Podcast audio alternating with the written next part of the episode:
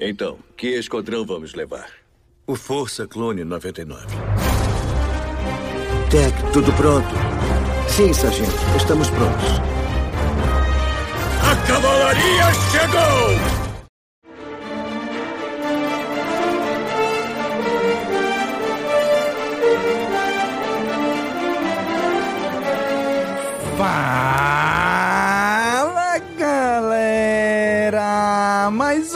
Caminocast começando!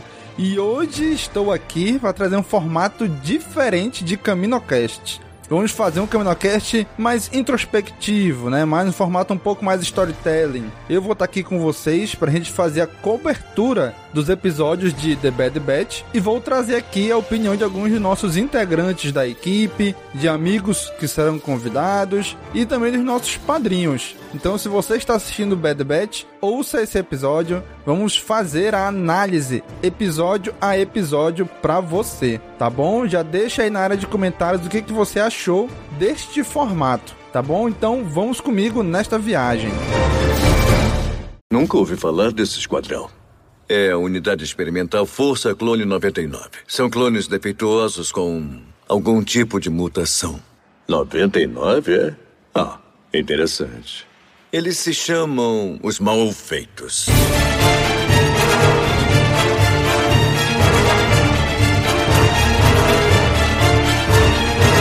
Star Wars The Bad Batch, episódio 1, depois do fim, episódio de abertura da série, onde os clones do Esquadrão 99, da Força Clone 99, se encontram em uma galáxia de transformação após a Guerra dos Clones, com o fim das guerras clônicas. Então a gente assistiu esse episódio que foi bem comprido e vamos discutir aqui, vamos trazer aqui opiniões aqui da nossa amiga Kátia, de qual foi a opinião geral do episódio que ela teve. Eu achei que o episódio foi bem divertido, abriu bem a série. Legal ter um episódio para começar mais comprido, então mostrou bastante coisa. Eu, eu acho uma coisa muito legal ter visões diferentes do mesmo evento e começar do ponto onde a série começa é uma coisa muito interessante. É, o episódio mostra vários locais diferentes, mostra vários pontos de vista, traz de volta personagens conhecidos, locais conhecidos e eventos que a gente não sabia direito como aconteceram e que vão ficando mais esclarecidos. Né? Então eu achei que esse foi um bom começo para essa série nova e deixa vários pontos interessantes para serem desenvolvidos nos próximos episódios. Gostei muito do episódio mesmo. Bem, eu achei o primeiro episódio de The Bad Batch um pouco mais denso, né? Tanto por ele ser um episódio mais longo, de uma hora e pouquinho, mas também pela quantidade de história que a gente consegue ver nesse episódio. Por exemplo, a gente tem a própria Ordem 66, que a gente consegue assistir por um outro ângulo, por outros personagens, o que eu acho muito bacana pra gente conseguir ter uma visão mais ampla do que foi a Ordem 66, né? Tanto pros Jedi quanto pros os clones, e pro Esquadrão 99, que assim como todo mundo ficou muito confuso é, durante esse evento, né, da história de Star Wars. E você também acabou de ouvir, depois de ouvir a opinião da Kátia, você também ouviu a opinião da Bia, né? Também membro da nossa equipe, integrante da nossa equipe. As duas meninas aí trouxeram pra gente qual foi a opinião geral delas sobre esse episódio. Assim como a Kátia, eu também achei um episódio divertido, um episódio bom, que traz visões diferentes do mesmo acontecimento. Eu também gosto muito disso, de ver os acontecimentos por outros ângulos. Por isso que eu gosto muito de livros de Star Wars que abordam os eventos dos filmes, mas visto de uma outra maneira. Eu amo, por isso que eu gosto muito, por exemplo, do, do livro Estrelas Perdidas. E esse episódio de Bad Batch fez isso, né? A gente viu a Ordem 66 no olhar de outros personagens, assim como a Bia disse, né? No olhar de outros personagens, de outro ponto de vista, de outra ponta da guerra. Então eu acho muito legal isso daí. Eu achei muito legal como eles começaram essa série no fim das Guerras Clônicas, na iminência da Ordem 66, né? E já que a gente tá falando de Ordem 66, vamos ver o que que a Katia achou de ver a Ordem 66 novamente? Eu realmente gosto muito de ver os mesmos eventos mostrados por pontos de vista diferentes, uma mesma história, um ponto de vista diferente, ela pode ser completamente diferente. Então, mostrar a Ordem 66 de novo, aí do ponto de vista do Bad Batch e de outros personagens envolvidos, realmente é muito interessante eu não me canso de ver esses mesmos eventos. Para mim, pode mostrar em todos os lugares que eu vou continuar achando interessante. E é um momento muito impactante na saga de Star Wars, é acho que um dos pontos chave da história. Então, é realmente não é fácil ver a Ordem 66 porque ela é muito marcante e, é um evento pesado, né, que envolve muitas mortes, envolve o fim de uma era, né, envolve o fim da era da República para o início da era do Império. Então tem um peso na história de Star Wars que realmente é muito grande. Eu também acho a Ordem 66 um evento importantíssimo para a galáxia de Star Wars porque é um marco, né? O fim de uma guerra e o início da transição de governo, né? Eu acho bem interessante a gente acompanhar esse momento, esse ponto da história por diversas mídias, por diversas séries, por diversos ângulos, né? E a Bia também tem uma opinião bem parecida com essa, né? Onde ela também acha que é um evento muito grande na história de Star Wars. Assim como a Kátia falou na, na, na, hora, na vez dela, eu acho muito interessante a gente ver a Ordem 66, né, que é esse episódio tão grande assim na história de Star Wars, por diversos ângulos.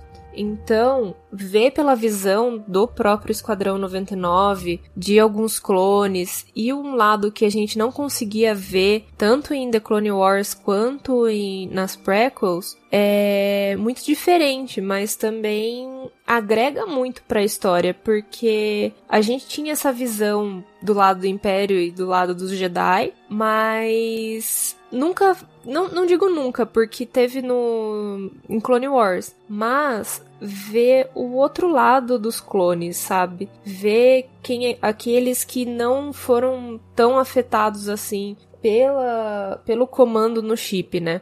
Então é muito bacana, é muito diferente e eu acho que esse episódio pegou bem pesado nessa parte assim de no emocional mesmo. É, é uma é um trecho que você fica marcado, não tem como você não não ficar emocionado ao ver esse evento acontecendo. Eu também acho que a, que a Ordem 106 ela pega muito no emocional de quem tá assistindo. A gente viu isso pela primeira vez ali na Vingança dos Sith, onde o Palpatine dá a ordem, né? E os comandantes clone começam a executar os seus general Jedi. É muito dolorida aquela cena e a gente revê isso em Clone Wars, revê isso aqui em Bad Batch, né? Ver as consequências disso em Rebels é muito interessante isso. Eu também gosto muito de, de ver por pontos de vista diferentes esse negócio que pega realmente é a destruição da Ordem Jedi, daqueles caras que eram tinham o status de ser os guardiões da paz, de serem de representar as coisas boas. Apesar de já estarem bem corrompida a ordem nesse momento, nesse ponto da história, mas eles tinham essa onde essa aura, o povo tinha a visão deles assim, né?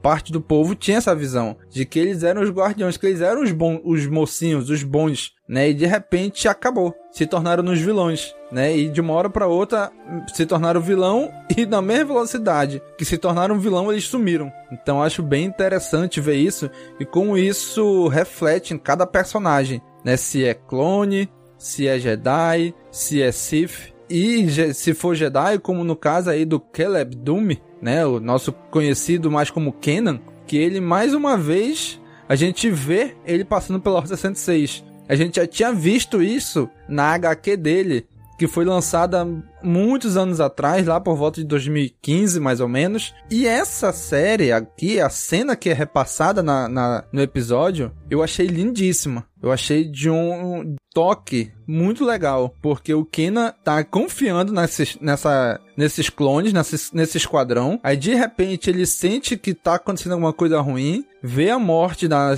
mestra dele e ele tem que fugir. E o Hunter tenta ajudar ele, mas o Crosshair não. O Crosshair meio que ativa né, a Ordem 106 nele, apesar de não ativar totalmente, mas é muito simbólico quando o Kenan pula a cachoeira, pula pro outro lado do, do desfiladeiro ali, do abismo, onde tá o Jedi de um lado e o clone do outro. Ou seja, houve uma ruptura, houve uma quebra, né, uma rachadura entre, entre eles, entre essa relação de clone e de Jedi né? E essa cena para mim foi lindíssima, né? Uma poesia visual isso daí. Só que isso entra em pouco em contradição com a HQ do Kenan que foi lançada alguns anos atrás, né? Ou seja, aconteceu um retcon aqui. Então vamos ver o que que a Katia e o que que a Bia acharam disso. Bom, eu não conhecia a HQ, eu não cheguei a acompanhar as, HT, as HQs do Kanan. Então, para mim foi meio como se tivesse vendo pela primeira vez. Eu só me lembrava dele falar alguma coisa muito vaga lá no livro, no Novo Amanhecer, mas a HQ em si eu não não tinha visto essa parte. Não acompanhei. Então para mim foi como se estivesse vindo vendo a primeira vez. Não teve retcon. A gente acha que vai acabar um pouco caindo conforme o universo do Star Wars volta a expandir muito de novo no, no novo canon, vai acabar tendo alguma outra pequena inconsistência. Eu acho que é meio inevitável. E a gente vai acabar voltando um pouco para aquela coisa que já tinha na época do George Lucas, né? Que acaba contando mais, digamos assim, o que está em mídia é, de cinema, agora de TV e mídia é, audiovisual. Então, eu não sei se vai ter muito como escapar disso. Acredito que vai acontecer cada vez mais. Mas a mim não incomodou. E acho que também, assim, se mostra por um outro ponto de vista, sempre a história pode ser um pouquinho diferente. O próprio, acho que o Pablo Hidalgo falou alguma coisa sobre isso, né? Que é Star Wars é como se fosse uma história que está sendo contada, uma história que já aconteceu e está sendo contada por vários participantes diferentes, né? E aí você pode ter versões um pouquinho diferentes das coisas. Então, realmente não me incomodou. Como não mudou nada assim essencial, para mim tá de boa, passa bem. Bom, eu não posso falar muito das, das HQs do Kenan porque eu não cheguei a ler, mas foi muito bom, assim, assistir por uma perspectiva de fora, sabe? Claro que eu já conheci a história do Kenan, mas ver In The Bad Batch foi bem emocionante, assim, a, a ligação dele com a, a mestre e toda aquela situação assim para tentar escapar dos clones e é co totalmente compreensível que ele tenha ficado com medo e assustado ao ver o pessoal do Esquadrão 99, né, que também assim como ele estavam super confusos na situação. Mas eu tenho minhas críticas, lógico, mas não são envolv... elas não envolvem assim o, o, roteiro e nem a história do Kenan em si, é mais uma, uma questão de escolhas da produção, mas não afeta a minha opinião sobre sobre essa essa parte do episódio não. É interessante a gente ver que teve algumas pessoas do fandom de Star Wars da da base de fãs que odiaram esse retcon e é interessante a gente ver a Bia e a Katia, por exemplo, que não leram HQ, que representa a maior parte dos fãs, elas não ligaram. Eu li HQ e eu não me, eu não me, me importei muito, eu não me fiquei chateado com o retcon, né? Porque, como eu já expliquei, é, é uma beleza muito interessante que a cena traz né? E eu tentei encaixar no meu canon pessoal, né? De que o Kenan na HQ dele, ele tá contando essa história do passado dele. Que aconteceu mais de 10 anos antes daquele momento que tá na HQ. Então ele meio que tá. Ele relembra o fato, ele fala e ele narra o fato, que é o que? Ele tava com a mestra dele, junto com os batalhões de clone deles, quando a 1166 aconteceu, mataram a mestra e ele teve que fugir. Isso que aconteceu nas duas mídias. Mas na mídia dos quadrinhos, isso era à noite. Não tinha o Esquadrão 99 ali, né? Já na série tem. Então, como é que eu expliquei isso para mim mesmo? É que o Ken não lembrou do fato, mas os detalhes do fato já não são mais tão claros para ele mais de 10 anos depois do acontecido. Né? Então o fato é o mesmo em ambas as mídias. Agora os detalhes de como esse fato ocorreu é que diverge entre elas.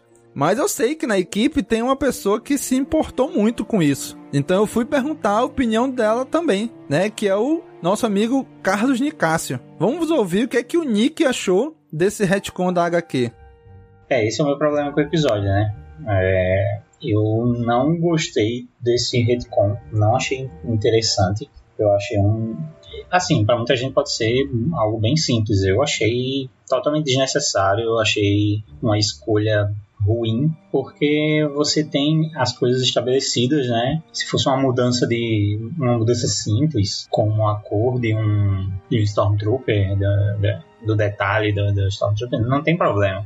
O problema é que mudaram assim substancialmente mudaram na essência do, do, do, do, ocorrido. Se antes você poderia dizer que a cena da, da Ordem 66 que matou a Depa Bilaba foi ah, eles estavam descansando, o Kanan e a, e a sua mestre, é, num momento de descontração, e de repente eles atacaram ela. Agora você vai dizer outra coisa, assim, que era de noite até, né? Era à noite a, a cena anterior. E agora não, era de dia, eles estavam indo para uma missão, estavam no, no meio dessa missão, na verdade, e ao encontrar com os com os Bad Batch, né, com a Força Clone 99, eles é, aconteceu o, o, esse ataque. Então você fica eu, eu, eu tenho um problema com isso, porque eu acompanhei, se, se agora eu não acompanho os quadrinhos Star Wars, eu acompanhei, acompanhei muito tempo esses quadrinhos Star Wars como um complemento do, do cânone, né? Tipo, tudo que acontece, tudo que acontece nos quadrinhos, ele de fato tá valendo pro cânone.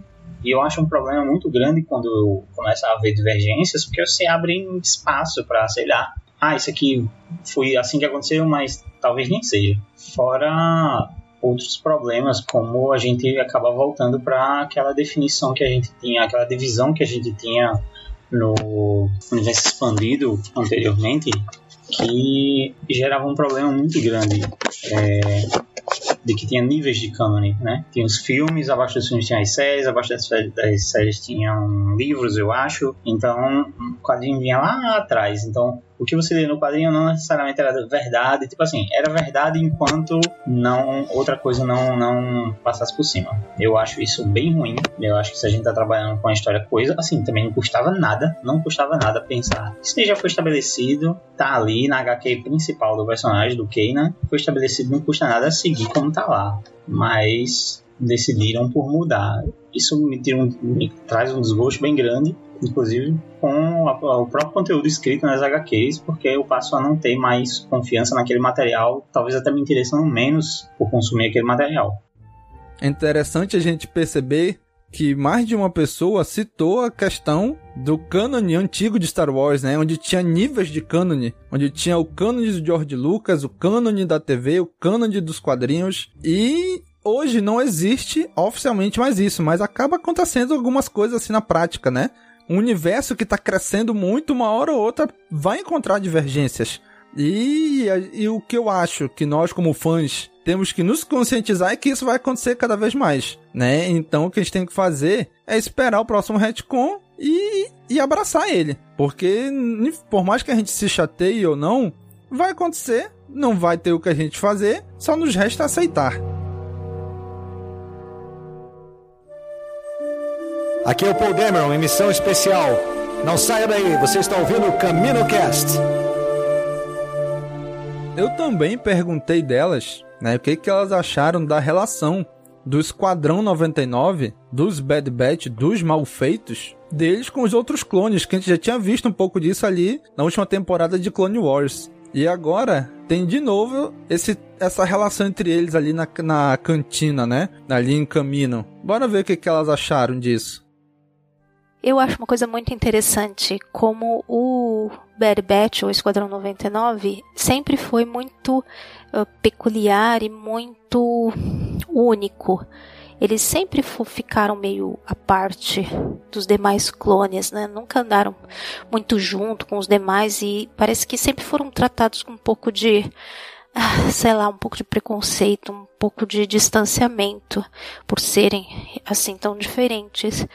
Então eu, eu acho legal mostrar isso ainda mais na, na série e traz uns momentos bem engraçados, bem interessantes mesmo.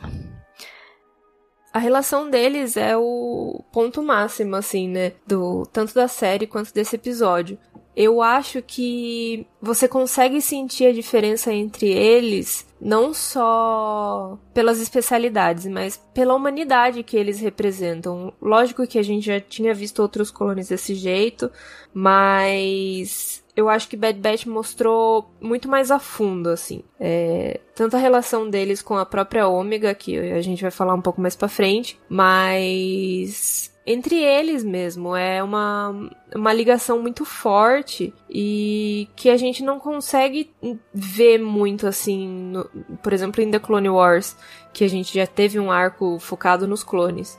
Cada um tem sua seu talento, né? Mas juntos eles são realmente uma família e eu acho que é isso que faz a diferença, assim, do The Bad Batch pro resto do, do, do esquadrão. Eu achei interessantíssimo isso que a Bia comentou, de que mostra a humanidade dos clones da Força 99, dos Bad Batch, né? Que a série vai aprofundando isso. É interessante porque os clones, depois que passam pela Horta 106, eles se tornam realmente uma coisa só. O, o corte de cabelo é o mesmo, a forma de falar, a forma de se portar, tudo é igual. Eles que antes que buscavam ter a sua identidade própria, cortavam o cabelo, faziam tatuagem, trocavam, se davam nomes, né, faziam várias coisas para se diferenciar, aqui não. Aqui eles já são todos iguais. Usam o mesmo corte de cabelo, a mesma, as mesmas atitudes, o mesmo tudo, né? E, e aí a Força Clone 99 se mostra ainda mais diferente deles, né? Então, rola até um certo preconceito dos outros clones com eles, né? E é interessante que isso conversa muito com os nossos dias de hoje, onde quando algo é diferente de mim eu vou discriminar, recriminar. Infelizmente, ainda acontece muito isso hoje, né? E a série toca nisso de uma maneira que eu achei bem interessante. Tocar neste assunto, né? Nesses tempos que a gente está vivendo. Eu gostei muito disso. E assim como eu também gostei que a que Bad Batch segue alguns algumas roteiros, algumas fórmulas que as séries de Star Wars sempre tiveram. Desde Clone Wars, passando por Rebels, passando por The Resistance e até mesmo o Mandaloriano também teve esse mesmo formato, que é o que? É que inicia uma série de Star Wars, tem uma criança como protagonista ali no, junto com os protagonistas. Clone Wars, primeiro episódio lá no filme de Clone Wars, a gente é apresentado pra Ahsoka. Em Rebels, a gente é apresentado pro Ezra. Em Resistance, a gente é apresentado pelo Kaz, pelo Kazuda. No Mandaloriano, a gente vê o Grogu. E em Bad Batch não seria diferente. Então ela segue o mesmo formato, onde apresenta pra gente uma nova criança, a Ômega, né? Que sempre tem uma criança nas séries, nas animações de Star Wars. Ah, eu gostei da Ômega. Acho que ela é uma personagem que vai ter muito ainda a mostrar, a oferecer. É, quando ela entra, dá a impressão que ela vai ser aquela criança chata, meio pentelha, uh, que você vai pegar um pouco de ranço já de cara. Mas no fim das contas, ela acaba sendo uma menina fofa ali que tem uns coelhos na cartola que vão ser interessantes de desvendando ao longo da série. Ela tem habilidades que parecem muito peculiares e muito únicas. Dá para perceber que ela mimetiza uh, quem está perto. E é uma coisa muito interessante que ela era ali ajudante né, da, de uma das caminoanas lá da, acho que é a Nalacê. É, então ela estava numa função ali de aprendizado da parte médica, que não é uma coisa que usualmente é, acontece com clones, né? Depois é revelado que ela é clone. Então é bem interessante a participação dela. Eu gostei, a personagem é, é bem fofinha. A gente acaba se envolvendo de certa forma com ela. A cena dela comendo com eles e da guerra de comida é muito engraçada, muito divertida. É uma coisa meio típica até de, de filme, mas foi interessante a maneira como fizeram. E eu não esperava, pelo início do episódio, que ela fosse terminar saindo de lá com o Batch. Isso realmente eu não esperava. Essa é uma personagem que no começo do episódio chegou de mansinho, né? Ela tava ali de ajudante, era focada na, na parte médica, se não me engano, e ela já tinha uma conexão ali com o Esquadrão 99, ela admirava bastante eles, tinha esse apelo, né?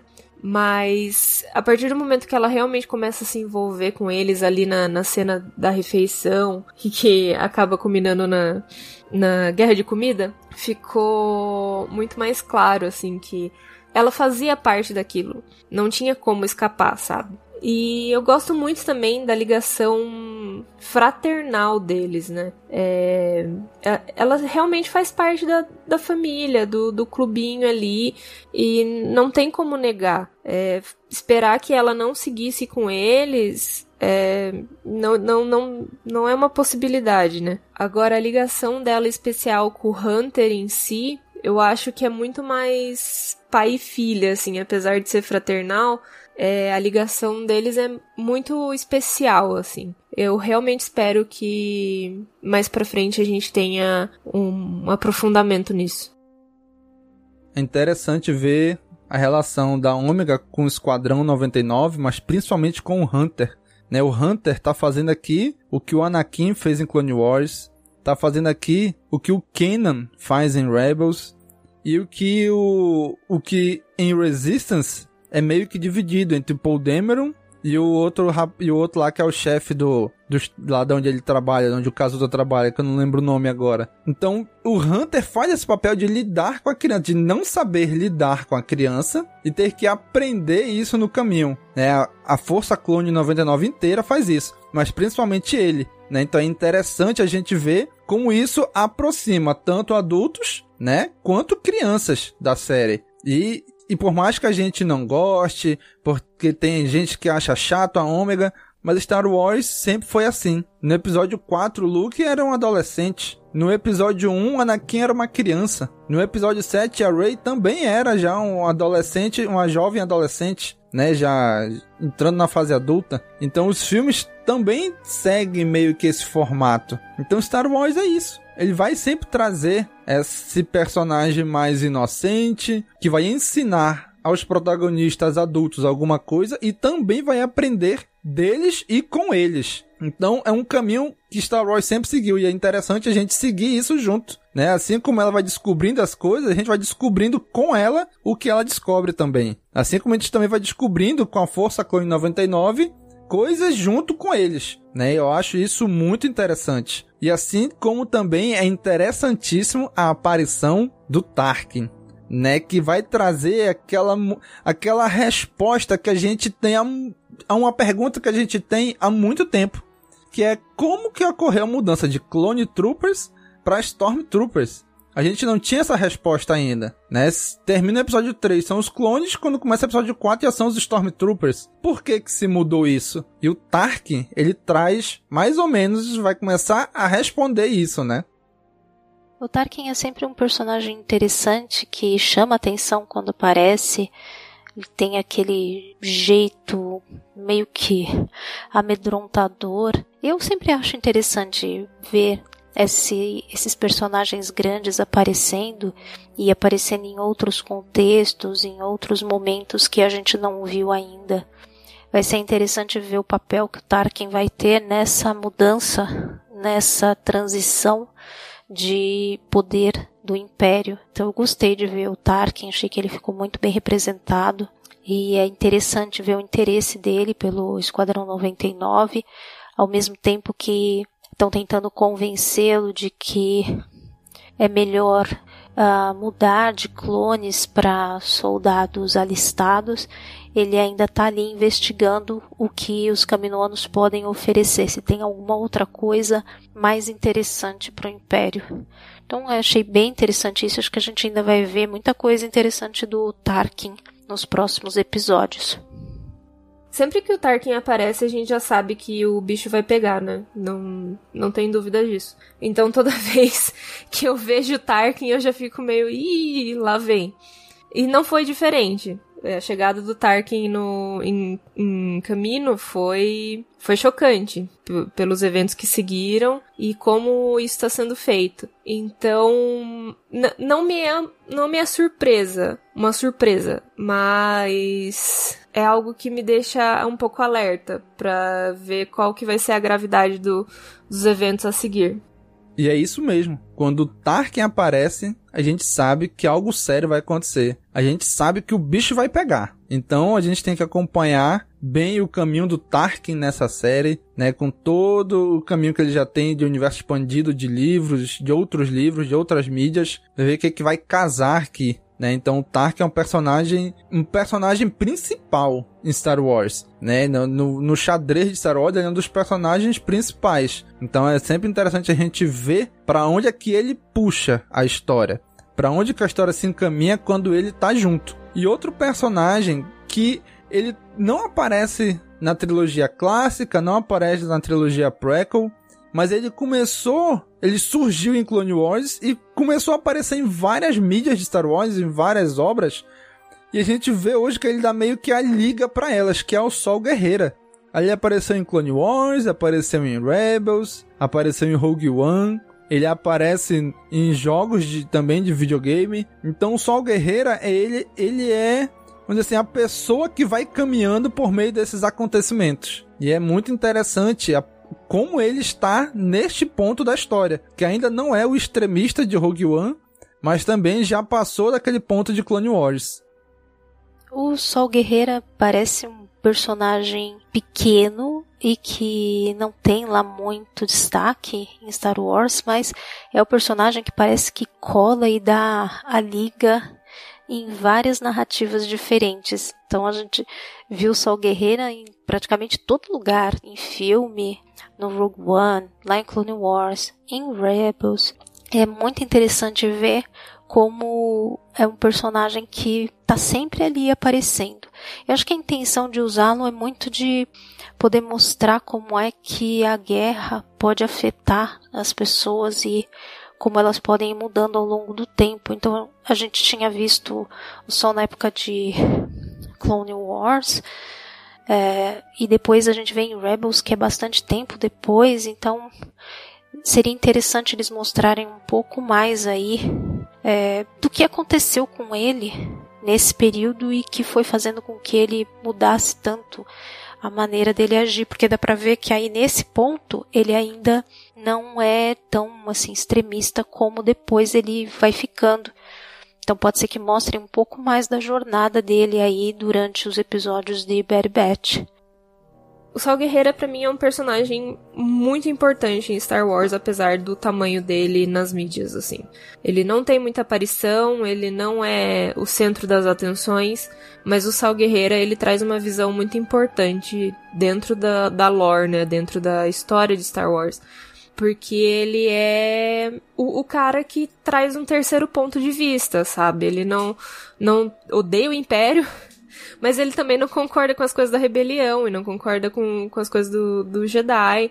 Então, é realmente um cara que se propõe a pensar no povo, sabe? Na, nas pessoas que estão sofrendo com a guerra diretamente. Então, aquela situação em que eles foram enviados para o Esquadrão 99 foi enviado para capturar, né, se não me engano, as pessoas que estavam no planeta, é... aquilo ali é, é sal guerreira, sabe? É defender o povo, não importa como e não importa de quem, é defender as pessoas que estão sofrendo, né? A partir do momento que o Sal Guerreiro entendeu que os clones também estavam tão confusos quanto o pessoal ali, foi a empatia que a gente consegue ver do Sal com as outras pessoas, sabe? É, não, é, não importa porque eles eram clones, mas a situação ali é muito maior do que essa rinha, né? E, e fazê-los entender, né, o que tá acontecendo. Tipo, olha, é, eu sei que vocês foram enviados, mas vocês estão vendo, tipo, pessoas matando, sabe? Pessoas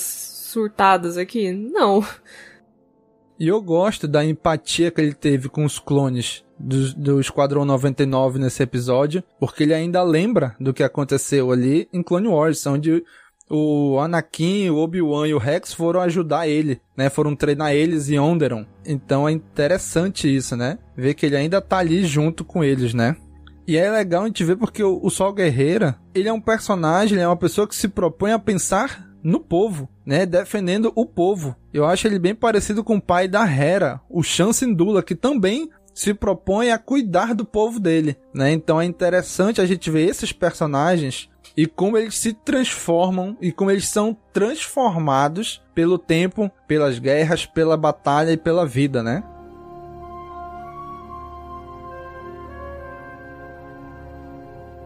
Hi, I'm Timothy Zahn, author of Star Wars The Thrawn Trilogy, and you're listening to CaminoCast. E outro ponto alto desse episódio é a mudança de lado do Crosshair. É ele que tava ali, ele que foi do da Força Clone 99, o único que teve o, o chip mais ou menos ativado durante a Ordem 66. Que a gente, agora, eu, por exemplo, não sabia. Era uma dúvida que eu tinha, que o Palpatine falava pro comandante do esquadrão, execute a Ordem 66, e por que que todos os clones ativavam junto? E agora a série trouxe essa resposta. A ordem foi passada e repetida pelo canal de comunicação dos clones, né? Então todos eles ouviram. Não foi só o comandante de cada esquadrão. Então quando o Crosshair ouve a ativação, o gatilho para ativar a Ordem 66, né? Ele ativa, mas não ativa como dos outros clones. Né? Porque eles são diferentes, porque eles são clones modificados, então eles meio que não ativam neles o chip só no Crosshair. Né? Então é interessante ver essa mudança de lado dele, porque ele tá ali com o esquadrão, mas ele é um pouquinho diferente deles, né? Na forma de agir e de pensar. E aí, quando o Tarkin percebe isso, ele vai lá e intensifica o chip dele. Isso é muito interessante, né? Faz meio que uma lavagem cerebral no Crosshair. Então ele fica ainda mais frio do que ele já era. Eu acho muito interessante isso, de pegar um dos integrantes da do Esquadrão 99 e transformar ele no antagonista dos heróis. Dos clones, acho que o Crosshair é o mais, não sei, sempre me pareceu o mais frio, assim, o mais, uh, sei lá, insensível, difícil dizer, definir, mas não era assim um clone que me chamava muito a atenção. Então acho que foi uma boa escolha ser ele a acabar sendo influenciado pelo chip e uh, mudar de lado e ficar ali inflexível na ideia de ter que obedecer todas as ordens. Então, para mim, acho que foi uma escolha interessante de ser ele assumir esse papel. Agora vamos esperar para ver o que, que acontece com ele, se vem uma redenção, se ele vai continuar do lado do Império mesmo, como é que o personagem dele vai lidar e como é que os outros vão lidar com isso, se vão tentar resgatá-lo, é, como é que eles vão tentar, de algum, porque eu imagino que eles vão tentar salvá-lo de algum jeito, agora se vão conseguir, aí já não sei, não sei mesmo. É interessante ver como a própria Ômega ela consegue se conectar com ele, entender o que está se passando na mente dele e falar com ele de uma maneira muito empática e ele mesmo até é relativamente simpático ali com ela no momento que eles conversam, né? Mas no fim, depois a coisa fica bem mais pesada e ele mostra que realmente ele tá ali para cumprir ordens e pouco importa que tipo de ordem que seja. Não vou dizer que foi inesperado, porque eu não gosto muito da personalidade do Crosshair e eu fiquei tipo, se esse cara um dia for pro lado errado vai dar muito ruim. E realmente aconteceu. Então, fica, fica um pouco atenta com, com isso. Mas ele era o personagem do Esquadrão 99 que sempre seguiu muitas regras e sempre era muito estrito né, na, nas ações dele. Então, se ele precisava fazer uma missão, ele ia lá, fazia de tudo para que essa missão fosse cumprida da melhor forma possível, sem erros, e voltava. Então, o Tarkin e o próprio Império viu nele uma possibilidade muito grande de ser um exemplo, né, pro, pro, pro esquadrão que eles, eles adquiriram. Então, esse boost, assim, no, no chip dele foi o que virou um extremista, né? Basicamente, porque ele já era uma pessoa que realmente seguia as ordens na linha, agora ele virou vezes 200 isso. Eu só espero realmente que o Bad Batch consiga resgatar ele e trazer ele de volta, porque apesar dessa mudança, ele era uma parte importante do Esquadrão 99 e dessa família de clones, né? O Tarkin viu no Crosshair a chance de ser um exemplo de como um Stormtrooper tem que ser. Então é interessante ele usar isso extrair o máximo dos clones antes de descartar eles, né? Então Tarkin é esse personagem, muito, muito inteligente e muito perspicaz para usar isso a favor do, do novo império que está nascendo, né? E vamos ouvir agora a opinião do nosso padrinho, o Ellerson Canto, sobre este primeiro episódio de The Bad Batch. Confere aí. Bom dia, boa tarde, boa noite, pessoal do Camino Cash. Cara, eu achei a, a, a, animação muito boa, sabe? Eu acho que a maioria das coisas que tem o dedo do Filone tem uma sensibilidade muito grande é, no mundo de Star Wars. Mesmo que os personagens não sejam cativantes para algumas pessoas. Eu particularmente, acho muito legal esse grupo de desajustados porque eu sou mestre de RPG e jogo RPG. Então, esse grupo desajustado, que é um grupo de elite, que não segue muita ordem, parece muito grupos de aventureiros de qualquer tipo de, de cenário que você vai jogar. Parece um grupinho de RPG. E isso é muito legal, isso me, me cativou. E eu lembro de ver no grupo dos padrinhos é, algumas pessoas falando né, que era a invenção da roda. É, que já tinha visto isso, né? Um grupo ou um adulto levando uma criança por aí pela galáxia. É verdade, a gente acabou de ver isso em The Mandalore. Mas se a gente for pensar um pouquinho e puxar um pouco para trás, isso já é um conceito que o próprio Filoni e o George Lucas introduziram em, nas animações de Star Wars, né? É, essa primeira experiência que a gente tem é a Soca. E a gente vê a construção dela, o desenvolvimento dela em todo Clones War. Até no, na última temporada agora. Então, é, Star Wars, é, a animação, sempre teve essa preocupação, e aí depois com Rebels vai ter o Ezra, em alguma medida também a própria Sabine, de sempre colocar um personagem que chama o público infanto-juvenil, sabe? Para poder se ver ali representado, sabe? E o restante dos personagens pra gente, os marmanjos fãs de Star Wars, né? Gostar e, e, e, e se identificar. A questão é se identificar. Então, tipo, a, a sacada dessa parada é, para mim, é ter várias camadas, né? Desde uma criança pequena, é, assim como eu tenho um, um cunhado de agora tá com 13 anos, mas ele começou a ver Rebels no começo, ele devia ter uns 8 anos. A sacada é essa, ter várias camadas e chamar todo tipo de público.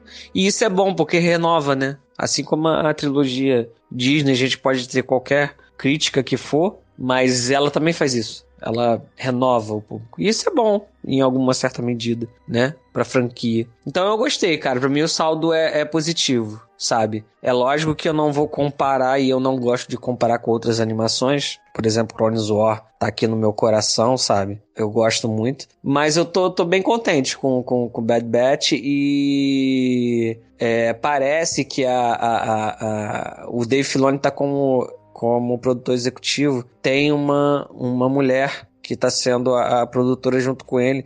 Então, possivelmente ela deve estar tá sendo a showrunner e ela por dentro. Né? Ela deve estar tá mexendo mais na questão de roteiro e desenvolvimento. Então, você colocar uma menina ali, adolescente, que é uma, uma que é também uma clone, que é também defeituosa para os moldes caminoanos e tudo mais, é, é muito legal, é muito sensível, sabe, da parte deles. Eu gosto desse tipo de, de, de desenvolvimento. Eu gostei bastante da, da, da, da personagem é, Ômega, sabe? Não sei se ela vai cativar meu coração assim como a Soka cativou, sabe, no começo do Cronos War. Assim como eu gosto do Ezra no, no Rebels. Mas eu entendo essa, essa, esse movimento que eles fazem com os personagens infantos juvenis. E eu gosto. E eu acho que é isso, sabe? Eu acho que não adianta a gente ficar querendo bater a cabeça na parede, porque Star Wars é isso, sabe? Tem lá o Luke jovem no episódio 4, sabe? Depois tem o, tem o Zooks no episódio 6. É isso aí, Star Wars é pra família, né? E realmente parece mesmo um grupo de RPG, né? Cada um com, com a sua habilidade. Apesar de que o Tech e o Echo, eles parecem ter a mesma habilidade, né? Então eles meio que se confundem um pouco a ideia, a função dos dois. Apesar do Tech ser muito inteligente, mas ele o Echo também é o cara da, da tecnologia, já que ele virou uma máquina praticamente, né? Então, eu espero que eles consigam diferenciar bem o papel de cada um desses dois aí ao longo da série, né? Então é isso, gente. Essa foi a nossa análise, a nossa opinião sobre o primeiro episódio de The Bad Batch. Você ouviu aí a opinião do nosso padrinho Wellerson. Se você também quer dar sua opinião aqui, considere se tornar um nosso apoiador. O Wellerson é nosso apoiador e ele também está no nosso grupo de padrinhos no WhatsApp, onde a gente troca ideias, troca informações, a gente bate papo. Se você quiser fazer parte deste grupo, só é acessar apoia.se barra castwars. A partir de um real, você já pode estar ajudando a gente a continuar no ar. Muito obrigado, caro amigo ouvinte, por você ter nos ouvido neste primeiro review, nesta primeira análise de The Bad Batch. Vamos continuar fazendo isso pelos próximos episódios da primeira temporada. E no final da primeira temporada, vamos fazer um Caminocast com um apanhado geral da temporada. Então, já acompanha a gente, já coloca, assina a gente aí no seu agregador de podcast favorito. Qualquer dessas principais plataformas de podcast, você encontra a gente. Muito obrigado por nos acompanhar e já sabe, né? Curte, comenta, compartilha divulga nas redes sociais. Um abraço e até a próxima. Falou, pessoal!